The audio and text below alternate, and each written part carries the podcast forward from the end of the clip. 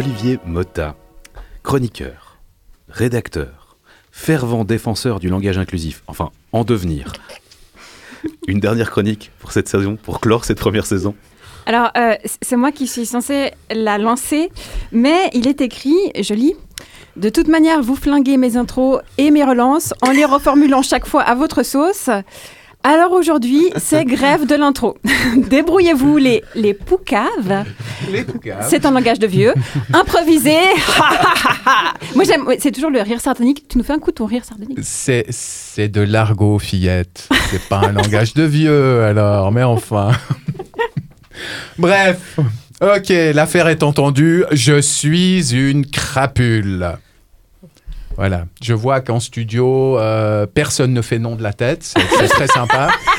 C'est, toujours très agréable. Donc, ok, il m'est arrivé de faire deux, trois trucs dégueux dans ma vie, comme nous tous, je suppose. Enfin, nous tous, sauf Nefertiti. Sauf Guillaume, désolé. Et Akhenaton. Sa- Sauf Guillaume, le meilleur d'entre nous. Guillaume est notre conscience à tous, notre phare, notre directeur spirituel. Guillaume ne rate pas. Il diffère les possibilités de réussite. Guillaume, Guillaume ne noie pas le poisson. Il initie le brochet aux joies de l'apnée involontaire. Guillaume ne défèque pas. Il honore les lieux d'aisance de son obole intestine. Eh bien, eh bien, on, alors, on démarre dans le fleuri et l'élégant, mais, mais je suis heureux qu'enfin tu le reconnaisses. Ouais, bon, bah c'est, c'est, c'est bon, quoi. J'avais pas encore fait de blagues scato cette saison. Aujourd'hui, c'est la dernière. Le thème de l'émission est aussi excitant qu'un jerrycan de chloroforme, alors j'ai bien le droit de me lâcher un peu. Et oh, il a quoi notre thème? Mais non, rien, il est top, votre thème. La création collective, les ensembles, les chœurs, les orchestres, c'est bien. C'est pas foufou d'intérêt, mais c'est bien. Après tout, si mes contemporains n'ont pas saisi la valeur de la distanciation sociale, s'ils persistent à s'infliger la présence des autres jusque dans leurs activités créatives ou de loisirs, c'est pas ma faute. Bref, vous qui nous écoutez, vous tous ici présents euh, en, studio, vous pouvez, vous pouvez apparemment pas vous passer, vous- pas passer 10 minutes sans vous frotter le museau à vos congénères. Du coup, j'ai décidé de vous parler d'un même philosophique qui vous sera très utile pour évoluer sans dommage dans la société. Mais tout d'abord, un mème, qu'est-ce que c'est? Qui peut me répondre? Mais dis mon Jamy, qu'est-ce que c'est un mème? Alors, euh, Non, moi j'ose plus répondre. Après, tu nous clashes à chaque fois. Il n'y a, plus- il y a pas le jingle cette semaine. bon, d'accord. Ça sent le piège. Je vois. Eh, eh bien, pas du tout. hein. Euh, On pense spontanément de nos jours au même Internet, ces idées souvent humoristiques, résumées en une image, un hashtag ou un gif, ou etc. Je signale juste que le concept a été forgé à l'origine dans le cadre de la théorie de l'évolution par un généticien, Richard Dawkins. Le même, pour lui, le même est à la culture, ce que le gène est à la nature. Le même, c'est une unité d'information pouvant être dupliquée ou transmise. C'est une idée. Un air d'opéra, l'idée de Dieu, etc. Ce sont des mèmes qui peuvent migrer de cerveau en cerveau. Cela dit, pour la gouverne des petits cons de geeks qui pensent que le monde n'existait pas avant l'invention du Wi-Fi. Donc, les mêmes, c'est facile, les mêmes, c'est comme la prose, on peut tous en faire sans le savoir. Tenez, je regarde autour de moi et que vois-je au hasard? Guillaume Et Guillaume ferait un très bon mème.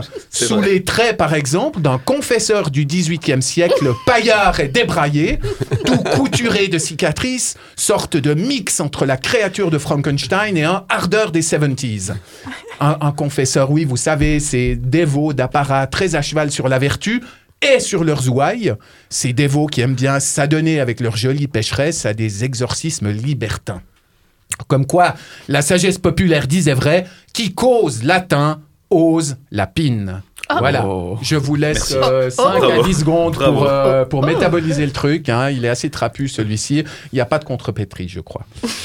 Et allez, on continue. Qui vois-je encore? Eh ben, derrière la vitre, en régie. Oh, Jessica Salut, Jessica Salut, ça fait plaisir de te revoir. Un petit mème pour Jessica? Hmm?